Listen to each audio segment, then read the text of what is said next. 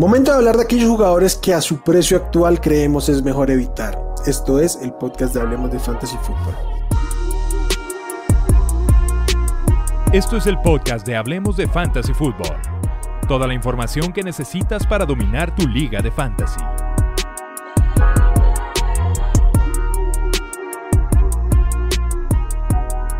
¿Qué tal amigos? Bienvenidos al podcast de Hablemos de Fantasy Football. Los saluda Wilmar y como siempre es un placer venir a hablar de este juego que tanto nos apasiona. Y como siempre con mi buen amigo Nazario Asad Pollo, ¿cómo estás? ¿Qué tal Will? ¿Cómo estás? ¿Cómo están todos los que nos están viendo? Muy bien. Hoy tocó venir de Jersey, desempolvamos la de Megatron. Entonces ya vamos a hablar un poco de, de jugadores que no van a estar a la altura de lo que fue Megatron esta temporada.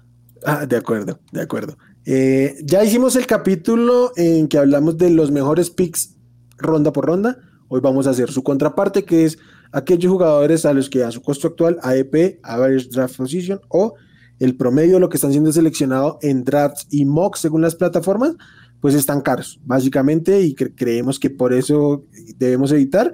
Porque aquí siempre es oportuno el comentario, ¿no? No, no es que evitemos ciertos jugadores per se, bueno, algunos sí, pero especialmente su costo. A su costo no nos gustan y eso es de lo que venimos a hablar. Vamos a ir ronda por ronda, usaremos el ADP de Fantasy Pros y pues nada, pollito, arranquemos. Primera ronda, ¿cuál es el jugador que tú dices no me lo llevaría a ese precio? Creo que puede ser la más fácil, Cooper Cup. De acuerdo, es más fácil.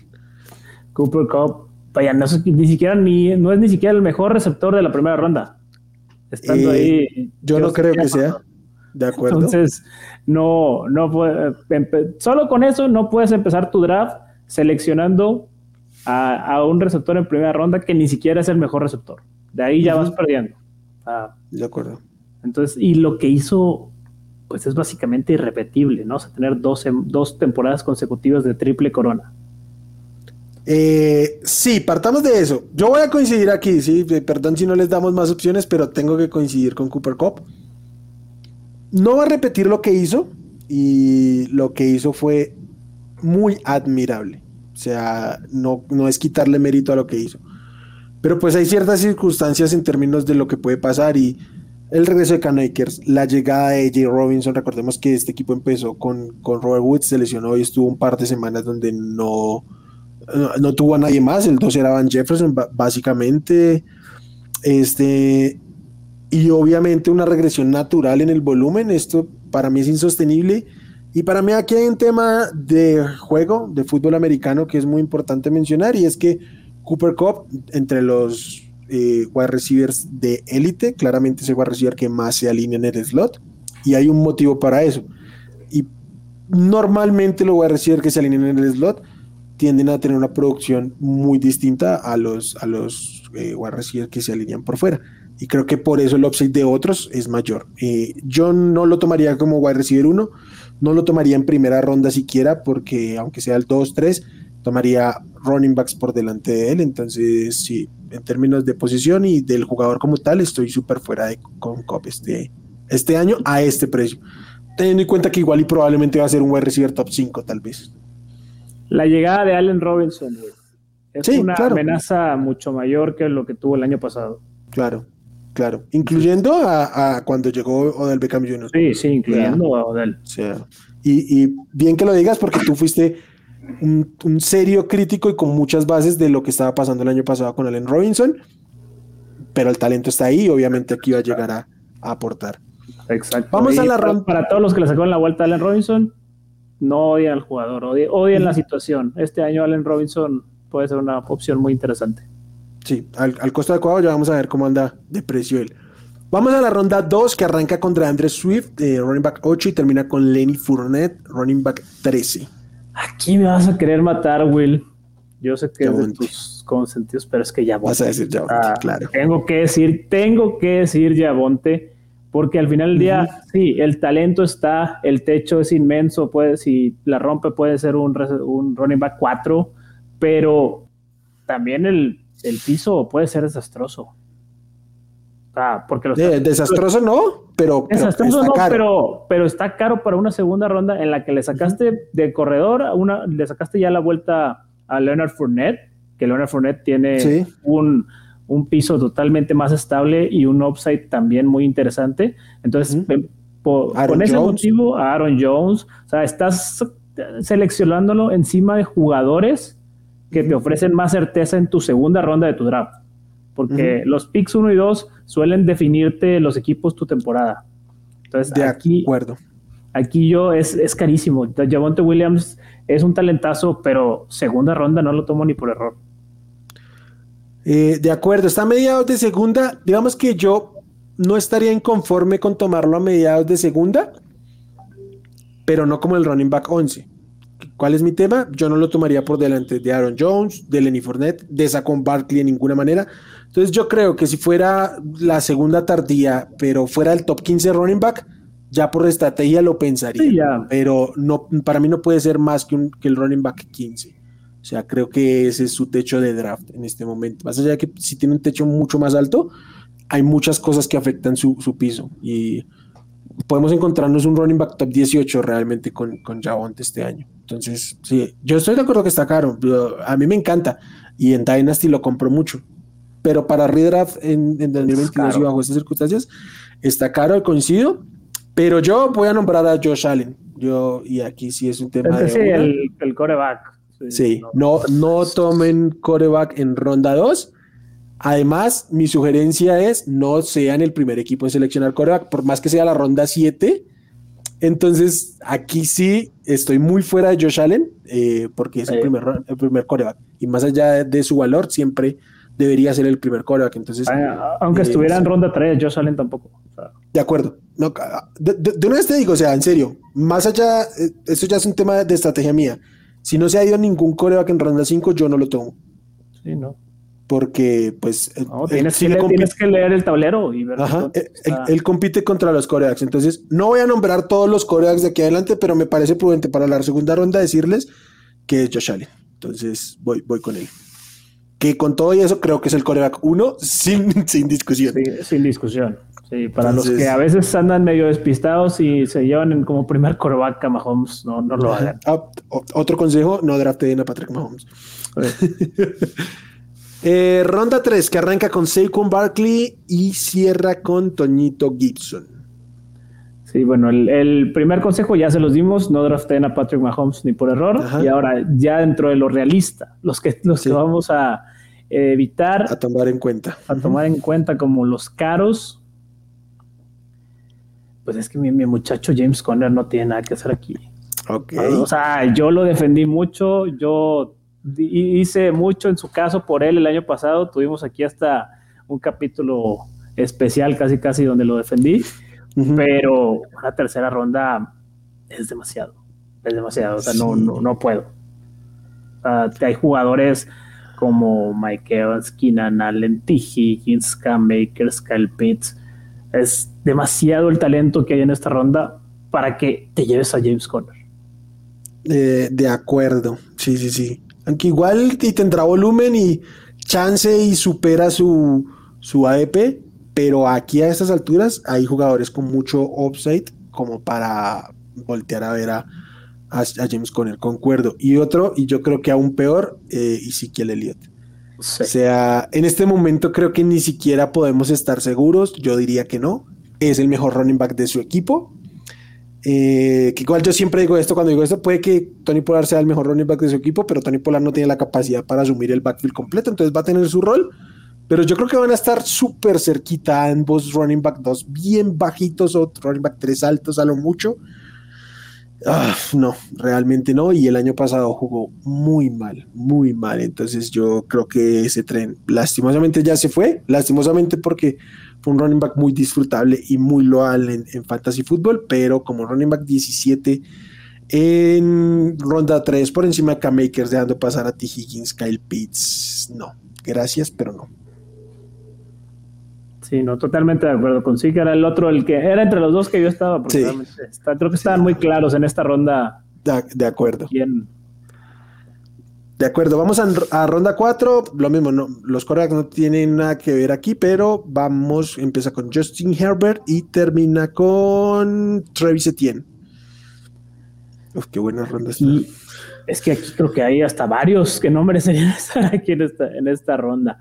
Pero bueno, eh, para mí, Josh Jacobs.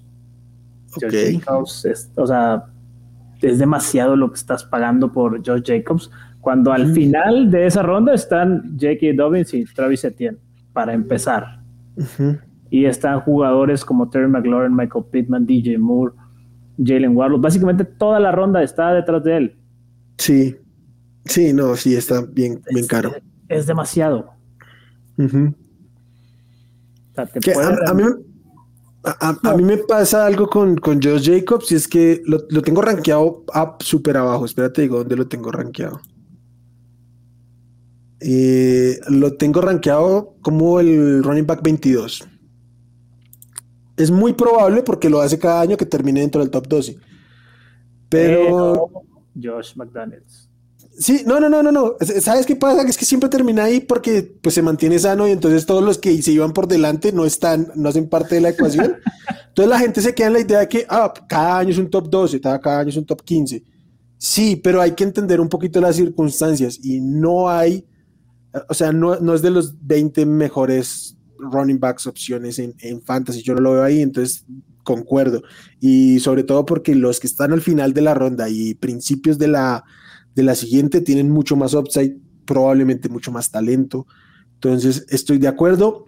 Y al otro que yo voy a nombrar es a DK Metcalf, que creo que va a ser un wide receiver productivo, pero con Drew Lock yo creo que su techo está muy limitado. Entonces comprarlo como el wide receiver 15 por delante de McLaurin, de Pittman, de DJ Moore, del no sé, los que vengan en la siguiente ronda, me parece alto, me parece alto. Creo que va a ser un, un wide receiver 2 con semanas muy explosivas porque su perfil, pero que creo que tendríamos que estarlo comprando más como un top 24 que como un top 15. Entonces, eh, no, no me encanta este valor de, de DK Metcalf.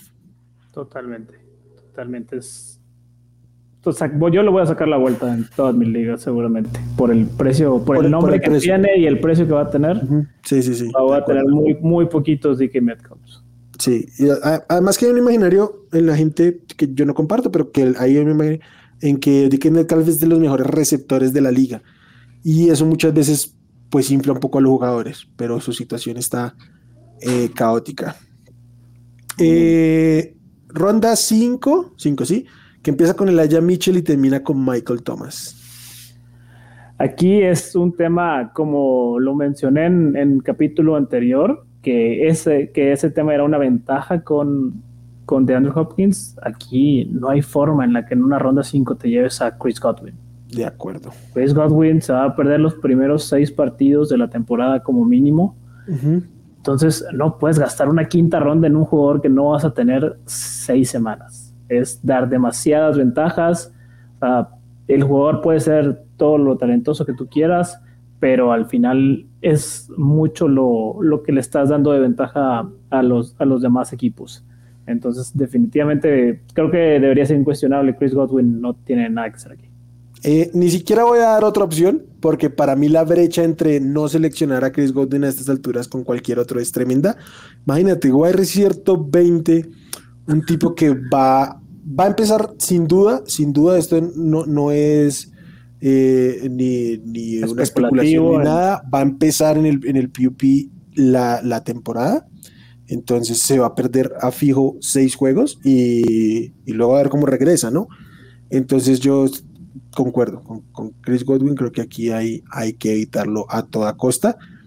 El tema con, con, Hopkins fue dos rondas después, ¿no? Si se va dos rondas después. Creo que es el precio correcto de ambos. O sea, si estuvieran en ronda 7, eh, es, es, es, opción, como lo, como lo fue Hopkins ya, y lo hablamos. Ya con, ya con, seis rondas ya tienes tu equipo cimentado. Claro, claro, claro. Forma. Sí. Entonces, totalmente a partir de las 7.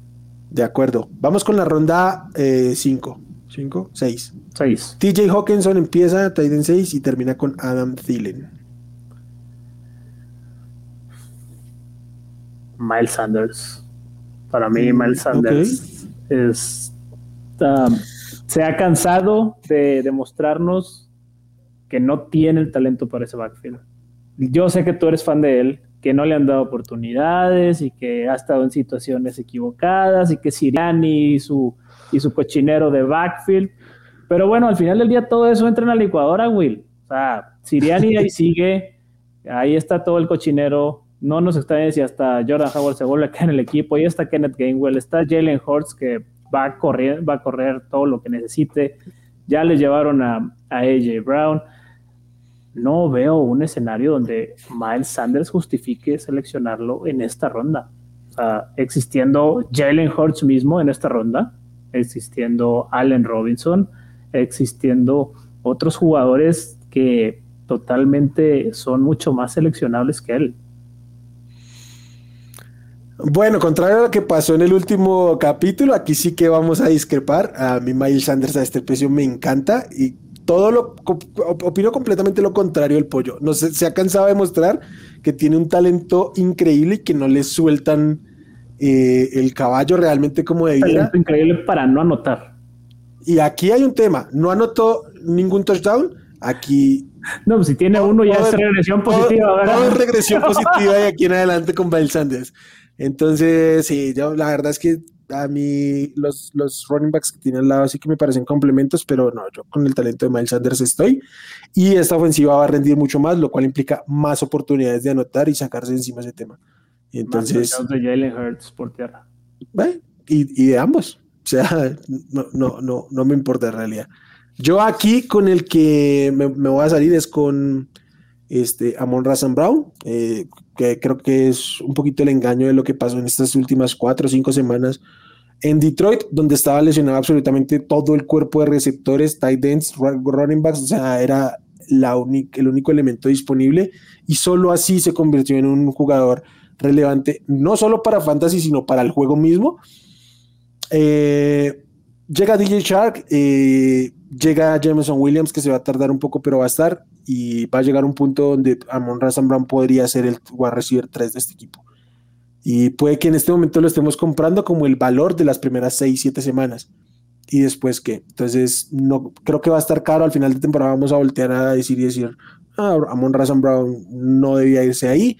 Uh, ronda, ronda 6 me parece alto, teniendo otros receptores ahí, como Corland Sutton que hablamos el año pasado, Allen Robinson que lo mencionamos hace un ratico.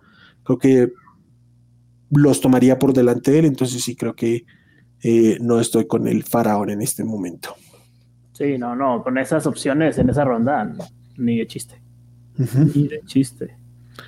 De acuerdo. Vamos a ronda 7 que empieza con eh, Hunter Renfro, bebé, y termina con Dallas Gedder. Y empiezo yo, si quieres.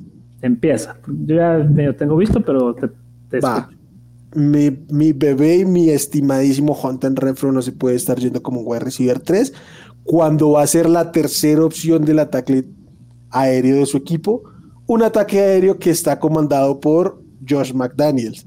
Entonces, a mí me encanta, me encanta que le hayan pagado, ustedes saben todo lo que se la cromé durante el año anterior por, porque jugó muy bien. No vamos a volver a ver el, el rendimiento de Hunter Renfrew del año pasado, de ninguna manera. Y si hay una persona que requiere targets a su llegada a un equipo, pues es Davante Adams. Si a eso le sumamos eh, la química que ya tiene establecida y el cariño que se tienen con Derek Carr, va a haber muy poquito volumen para, para distribuir entre los demás y va a haber un doble tremendo en el volumen en, en Renfrew. Sí, no, es, es, que es un efecto dominó muy interesante porque parte del, del beneficio que tuvo Renfro el año anterior fue que todas las defensivas se enfocaban en frenar a Darren Waller. Y Renfro tuvo una corrió, sus rutas espectacular, tuvo como siempre. muchos, espacios, pero ahora con la llegada de Davante Adams, Davante Adams, pues evidentemente él, como dijiste, tiene la relación con, con Derek Carr, va a ser el foco de targets de la ofensiva. También se le van a abrir espacios a Darren Waller, que, no, tenía, que no tenía anteriormente.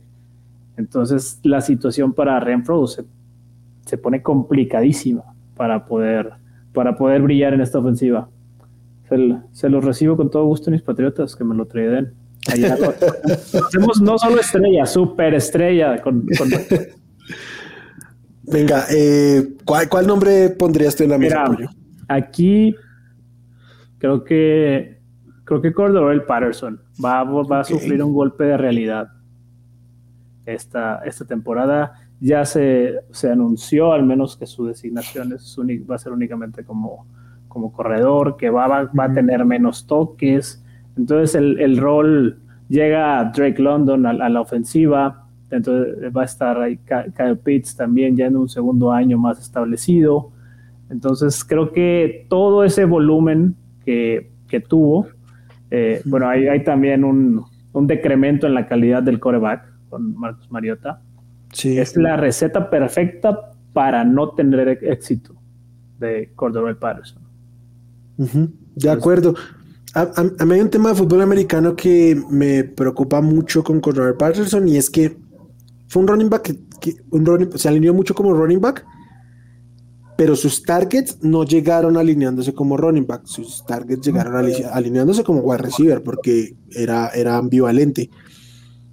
Y sí creo que hay, eh, pese a que a lo que pasó y que hubo un momento crítico en términos de, de, lo que había disponible para el juego aéreo en Atlanta a principio de la temporada baja, pues en este momento es un equipo que tiene a Drake London, a Kyle Pitts, eh, al propio este, Brian Edwards. Brian Edwards, que creo que aquí puede tener un buen resurgimiento. Entonces, como que ya va a tener un cuerpo de receptores un poquito más sólido y no van a poder utilizar o, no van a necesitar utilizar a Cordero Patterson con tanta versatilidad como el año anterior. Recordemos que el año pasado, pues finalmente perdieron a Juju, este, eh, perdieron a Ridley durante la temporada, entonces esto obligó a usar a Patterson de una y otra manera. Yo creo que va a ser el, el, el running back más importante de su equipo, pero no tiene upside porque no, no tiene el rol completo. Y, y, pues nada. Sí, y lo que pueda quitar hasta Mariota por tierra. Mariota corriendo. Se le van a romper las jugadas y va a tener que correr por su vida. y, si, y si ingresa en algún momento Desmond Reader, igual. Igual es un, un, un, running back que resuelve mucho con las piernas. Un, un que resuelve mucho con las piernas. Entonces estoy de acuerdo. Estoy de acuerdo con los nombres. Agregaría, por ahí ya lo nombramos el año, el, episodio anterior, Gabriel Davis en ese precio, por lo que hay después, parece un poquito caro. Sigue estando caro. Eh, vamos a ronda 7, 8. 8. ronda 8. 8, 8, que arranca con Tony Pollard y termina con Traylon Burks. Aquí yo creo que para mí el más caro sin duda tiene que ser Rashad Penny porque ni a ese precio me voy con él. Ah, creo que tengo muy claro la situación de Seattle en la que Kenneth Walker, que está también en esta ronda además, abajo de él, entonces no, no, no, veo, no veo forma. O sea, menos en una ronda donde te puedes, donde lo dijimos, Rashad Bateman es un robo absoluto, está Chase Edmonds, si necesitas otro corredor interesante, puedes buscar eh, receptores como el, como el mismo también novatos Drake, London, Traylon Burks, que va a tener que suplir ese rol de AJ Brown. Hay demasiado material en esta ronda como para decir Rashad Penny. No, no, no. Te regaño, te saco de tu draft si haces eso. Sí, de acuerdo. O sea. Es que es, si, bien yo soy de las personas que dice no juzgarlos por las lesiones, es muy difícil cuando. ¿Cuántos años lleva Rashad Penny en, la liga? ¿Cuatro años? Más, ¿no? Y, tienes como cinco partidos. Que sí que es cierto que muchas veces cuando estaba en el campo se le ha visto bien, pero pues ya llega un punto donde realmente el desgaste no solo del cuerpo, sino de la paciencia que te puede tener un equipo llega a su tope. Y, acaban de traer un corredor de segunda ronda. Desde segunda ronda para el equipo, para liderar ese backfield, pues, no, o sea, no, no hay forma. Sí, entonces sí, yo, también creo que, que está caro y ah, creo que voy a coincidir con que es el valor, el, peor valor eh, de la. Porque los otros me gustan, la verdad. Eh, chance Michael Carter está un poquito caro, pero está, al menos no está por delante de los otros, como si lo está, como, como si creo que Rashad Penny a la altura de Michael Carter, o sea, detrás de Edmund, detrás de Walker, sí, tiene un poquito más de sentido. Cambia el panorama, pero por delante de ellos, sí, Sí, pero eh, ambos, aquí hay un tema y es que ya pasándonos a la siguiente ronda, está Melvin Gordon ahí. Y a ninguno lo tomaría por delante de Melvin Gordon. Oh, oh error. Eh, justamente es el primero, no, es... No, es, Brandon Ayuk. Es Brandon Ayuk el primero de esta ronda que cierra contra Lance. ¿Quién no te gusta de acá? Aquí. Pues mira, creo que le sacaría la vuelta un poco a, a Ramondre con mm. todo y todo. Es eh, hay, hay talentos todavía que, que pueden estar sobre de él a esa ronda. Dámelo una ronda dos más tarde, ya, ya lo agarro con todo gusto. Pero en esta ronda en particular, creo que todavía es un poquito temprano para llevártelo. O sea, yo sé que el potencial que puede tener, ha trabajado en, el, en correr las rutas y seguramente va a ser quien asuma el, rol de, de, running back de, de, atrapar pases, porque James White todo indica que no se, no se pudo, no se ha podido recuperar. es, pero me, me sigue, o sea, sabes que conozco un poco más de mi equipo y con los Patriotas, pero me sigue pareciendo caro. Un poquitín, pero caro. Va, otra vez vamos a discrepar, de esto ya habíamos hablado, ¿no? Yo estaba un poquito fuera de, bueno, lo hablamos en otros espacios, entonces valga la pena decirlo aquí. Eh, yo paso por completo de Demian Harris porque me gusta mucho más Ramón Stevenson a su costo. Creo que es, ¿Pero a este costo? Sí, ronda 9 me parece bien porque creo que va a ser mejor que Demian Harris. Entonces, creo que aquí me estoy llevando un running back uno de su equipo, lo que sea que eso signifique en los Pats. Pero, pero de los equipos que más corren en la liga. Eso que no corren con uno solo ya es otra cosa. Ese es el tema, o sea, es que corren, tienen como ocho running backs en este momento. Bueno, de hecho ayer hubo un reporte, no, la semana, no sé, ya lo, me acuerdo que lo leí, este, que en el roster final, al parecer, todo indica que van a ser seis corredores. Claro, porque es que, o sea, estos dos, estos dos están. Y James White va a estar. James White va a estar. Y acaban de seleccionar dos. Uh, a Pierre Strong y a, y a Paris. Y a, y a, Ken Harris. Y tienen, tienen que tener el fullback. Entonces ya ahí son los seis, por lo menos. Sí. Sí, por eso sí, está caro. Sí, ah. pero, pero va, va, a ser el uno, o sea, yo creo que va a superar a Evan Harris. yo creo que de cierta forma, al menos la primera mitad de la temporada, Belichick va a fundir a Harris. Es el último año en el equipo. Ya lo va a fundir. Va, bueno. Yo aquí voy a nombrar a otro running back y es James Robinson. Yo creo que ese barco ya fue. Este. Ya creo que lo que le queda a James Robinson, pese a su gran temporada de novato, es ser un running back suplente. Cuando esté listo para jugar, este va a ser el equipo de Travis Etienne. Ni siquiera el backfield, va a ser el equipo de Travis Etienne. Entonces, yo prefiero pasar de él, la verdad. Yo todavía no me bajo tanto de ese barco porque él ha demostrado, al final del día ha demostrado con las oportunidades que se le han presentado evidentemente va a regresar en la temporada con un con una situación muy adversa para, pues, para su persona por la competencia que va a tener. Y, pero la misma versatilidad de Travis Etienne y que probablemente sea el equipo de Travis Etienne va a tener que generar snaps para, para James Robinson. Porque si no, los Jaguars van a terminarse a Travis Etienne antes de que pueda eh, explotar por completo.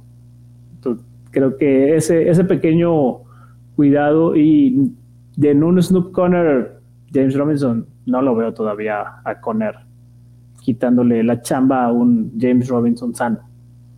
Entonces, a pesar de ser el 2, creo que todavía tiene su, su chance de tener algunos snaps relevantes. Sí, yo creo que snaps sí, pero relevantes no, no lo veo, la verdad. Ronda 10, que arranca con Derek Carr y termina con Deshaun Watson.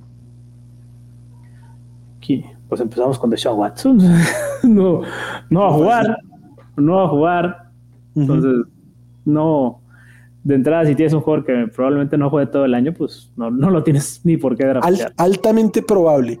Porque hay veces que es probable, pero esto es altamente probable que no juegue este año. Sí, no, creo que ni, ni duda.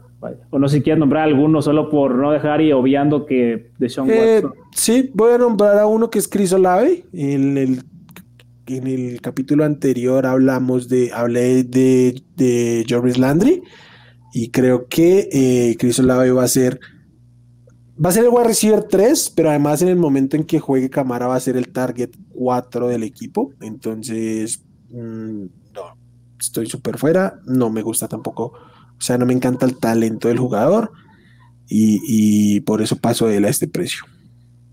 Sí, sin duda. Para ser el 4 en una ofensiva de James Winston, no, no es negocio. Sí, sí, sí. Entonces, muy, muy fuera. Mm, ronda 11 que arranca con la defensiva de los Bills y termina con este Justin Tucker. Vamos a ver defensivas y kickers.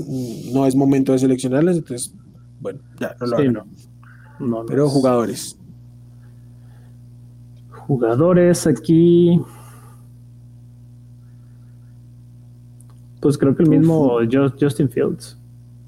Como lo dijimos el, el capítulo anterior, eh, el techo puede ser interesante sin, sin que sea nada del otro mundo, pero el piso puede ser es un pozo sin fondo hasta ahorita.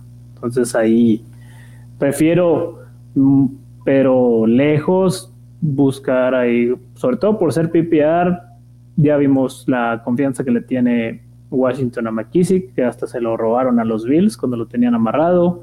Coke Met va a generar sus puntos por recepciones.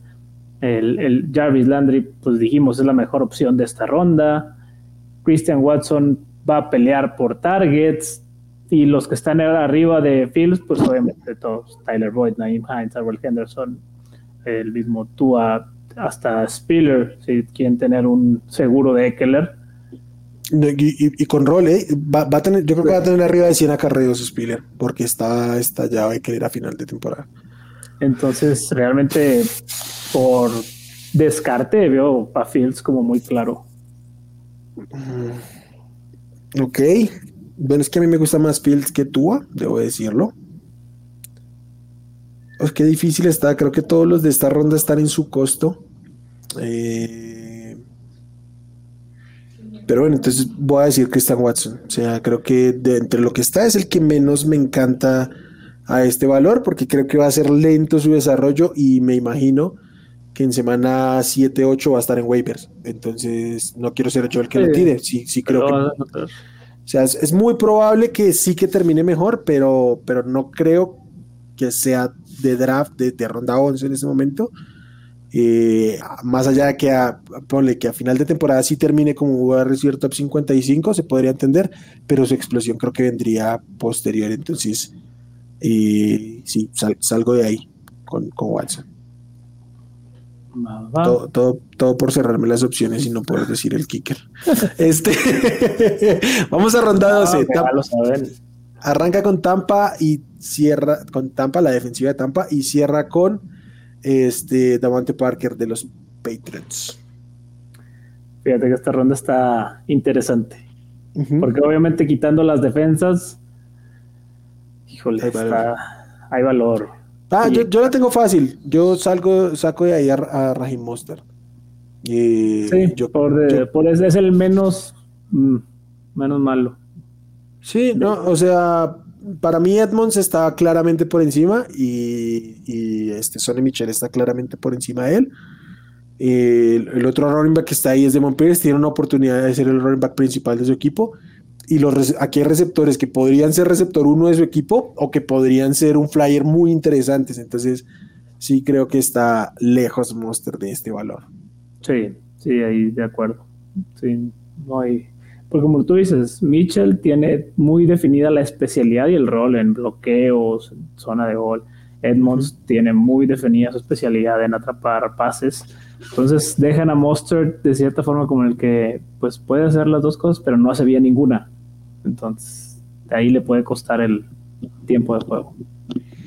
De acuerdo, de acuerdo. Eh, ronda 11, eh, 11, sí. Eh, ¿Qué? ¿13? ¿13? Que arranca con Trevor con, con Gainwell. y cierra con Jamal Williams. Aquí quitando los kickers, obviamente, y a las defensas. Sí. Yo me bajo del barco de, de Noah Fant. Ok. Con, de por sí la situación en, en, Seattle va a ser un poco crítica, como para alimentar a Dickie Metcalf, Tyler Lockett y aparte a Noah Fant. no, no, no veo forma en la que en la que pueda ser vaya hasta un Tyrant streameable suena un poco aventurado con esa situación de claro porque al streamear estás adivinando eh, estás adivinando touchdowns. Y, está difícil conseguir touchdowns en este, pues estoy de acuerdo, es, es, una pena, pero hay, particularmente en redraft, el talento no siempre se puede imponer y, y que, y además es un esquema que históricamente no utilizaba los tight ends. Entonces, es muy probable que termine como está en Denver, 3, 4 targets por ahí y, y ya. Entonces, sí, está topado. Uh, uh, uh, esto sí. Uf, uf, uf.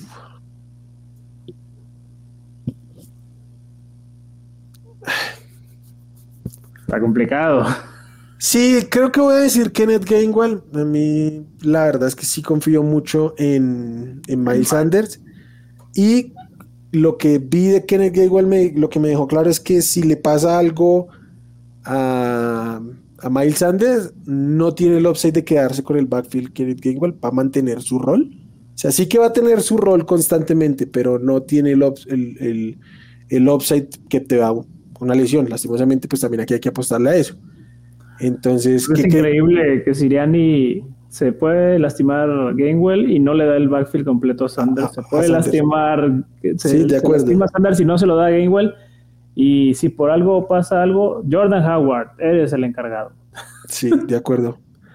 Y eso por ese lado, porque está caro. Porque tampoco me gusta Jamal Williams, pero está un poquito más barato. No, de hecho me gusta menos Jamal Williams, sí, perdón. Eh, esto va a ser el show de, de Andre Swift. Eh, la gente creo que sobrevalora un poquito lo que hizo, el, el, rol que tuvo Jamal Williams mientras Swift estuvo sano. Y no, pero esta ronda. Es un suplente Digo, entre Kenneth Gainwell, que puede ser nada, a, una especulación con, con Jamal Williams, si le pasa algo a. No, pero, Kenneth, pero Gainwell sí tiene un rol. Tiene un rol, pero al final del día no, no, te va a ganar un partido. si están los dos. Si están los dos en el campo, no te va a ganar un partido. Mm, es, es, es, a lo, es, a lo, que voy yo. O sea, realmente, salvo semana de bye, nunca lo vas a usar. Sí, de acuerdo. Entonces, una apuesta muy especulativa y totalmente especulativa como la de Jamal Williams, híjole, yo no la vería tan, tan feo. Ok, venga, vamos a ronda 14 que arranca con Tyler Algier y cierra con tu muchacho Chris Carson. No, pues mi muchacho Chris Carson creo que es la elección obvia aquí. Desgraciadamente, pues trae hasta allá tornillos y placas en el cuello. Lo mejor para él, para su salud, para su vida, creo que es no volver a pisar un campo. Va a hacer el intento seguramente, pero no debería. Y no lo debemos de draftear por ningún motivo. Estoy de acuerdo. Creo que este es el, el obvio, o sea, un jugador que muy probablemente no va a volver a jugar. Altamente probable, entonces no. Por más que sea barato, no, no, no hay que hacerlo. Él, no debe jugar, nosotros no debemos seleccionarlo de ahí, creo que acaba el tema. Y la última ronda, ronda 15, que creo que como que la mitad son kickers y defensivas, arranca con los ah, con la defensiva de los Rams y cierra con Gerald Everett. Vamos a quitar a los kickers y a las defensivas de aquí, nos van a quedar como tres opciones. Eh, creo, creo, que X esta ronda, ¿no? Porque realmente jugadores drafteables de lo que hablamos está Ryan Tannehill, eh, James Winston, Van Jefferson, Gus Edwards, Mark, Ingram y Gerald Everett. Realmente no es alguien, o sea, este valor no es ninguno que, que quisiera evitar. Lo que quisiera es no tener que estar eligiendo un coreback a estas alturas, porque no quisiera arrancar mi temporada con ninguno de estos dos que están aquí disponibles, pero bueno, creo que ni al caso. Dejémoslo así, como evitemos a los corebacks. sí, tal cual. Eh, y, o sea, consigan su coreback antes de ronda 15. sí, e, e, evítense ese tema. Bueno, Pollito, eh, eso, eso fue todo. Eh, a grandes rasgos ahí están los nombres. Lo que les decíamos al principio no es que odiemos a los jugadores, sino su valor. Y pues nada, como siempre, un gusto, Pollo. Un gustazo y a ver cómo se va comportando estos jugadores conforme vaya avanzando la, la época pre-draft, a ver cómo llegan al momento del draft. Si si algunos logran bajar de precio, probablemente los seleccionemos. Como dijo Wilmar, no eh, tomen esto muy en cuenta que es por el costo al que están. Si cambia el costo, puede, puede mejorarte el asunto y pueden ser hasta útiles para tus equipos. Entonces, siempre tengan en mente eso. De acuerdo. Eh, gracias, Pollo, a todos los que nos escuchan y ven por acá. Gracias, espero que les haya agradado y ya saben, cualquier duda, opinión o queja que tengan, aquí está la cajita de los comentarios abajo en YouTube. Eh, suscríbanse y activen las notificaciones para que les lleguen pues los avisos de este y el otro podcast. A quienes nos escuchen en formato audio nos pueden dejar sus comentarios en redes, arroba Hablemos Fantasy en Twitter y Hablemos de Fantasy Fútbol en Facebook. La página del proyecto es hablemosdefutbol.com. Y pues nada, los saludo Wilmar, como siempre es un gusto, espero que lo hayan disfrutado. Este es el podcast de Hablemos de Fantasy Football. Bye. Chao. Gracias por escuchar el podcast de Hablemos de Fantasy Football. Para más, no olvides seguirnos en redes sociales y visitar hablemosdefutbol.com.